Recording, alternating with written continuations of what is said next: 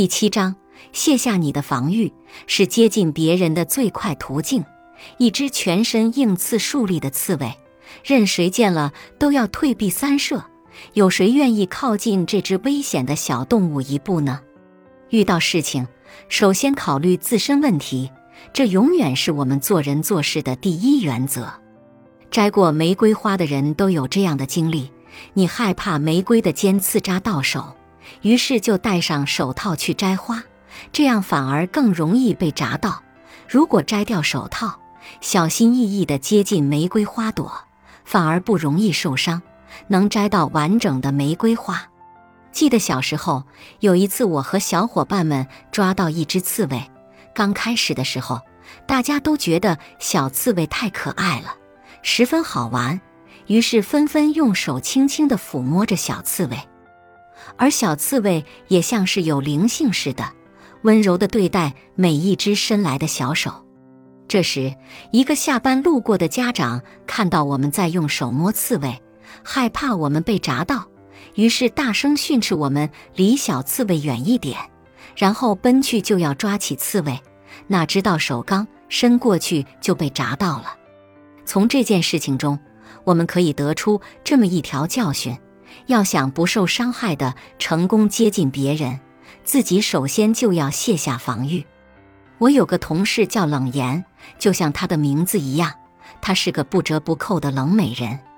同事们都是一群二十几岁的女孩子，成天在一起叽叽喳喳，而冷言却从来没有参与过。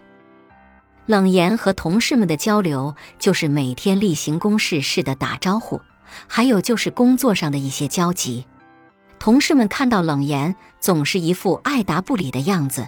刚开始时还觉得无所谓，后来慢慢开始感到反感了。谁也不欠他的，给谁看那副臭脸呢？整天阴着个脸，这些就是大家对冷言的评价。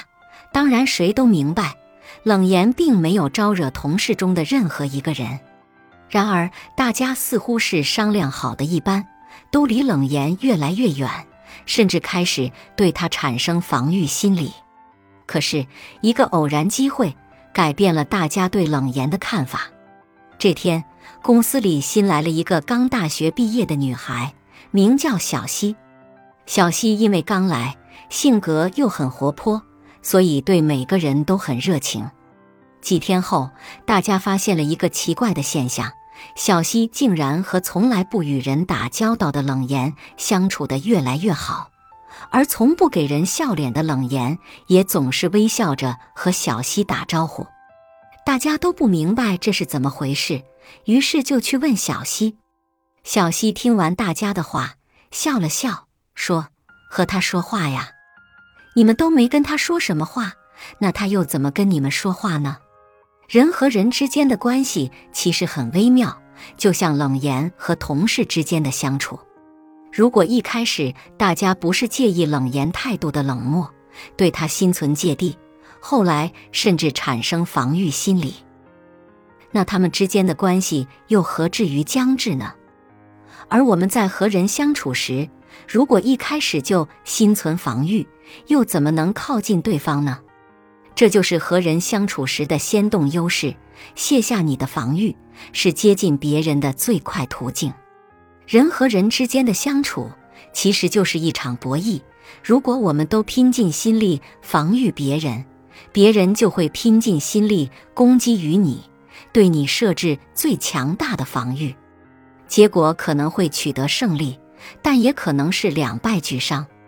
但是，如果我们放下防御，和对方打一场友谊赛，最大的收获将是博弈双方相处的快乐。而这却不是防御所能获得的。放下防御，这是你接近别人的最快途径，也是最有效途径。密林里，我远远地尾随着，期待感受你被朋友拥抱时的快乐。本集播放完毕，感谢您的收听。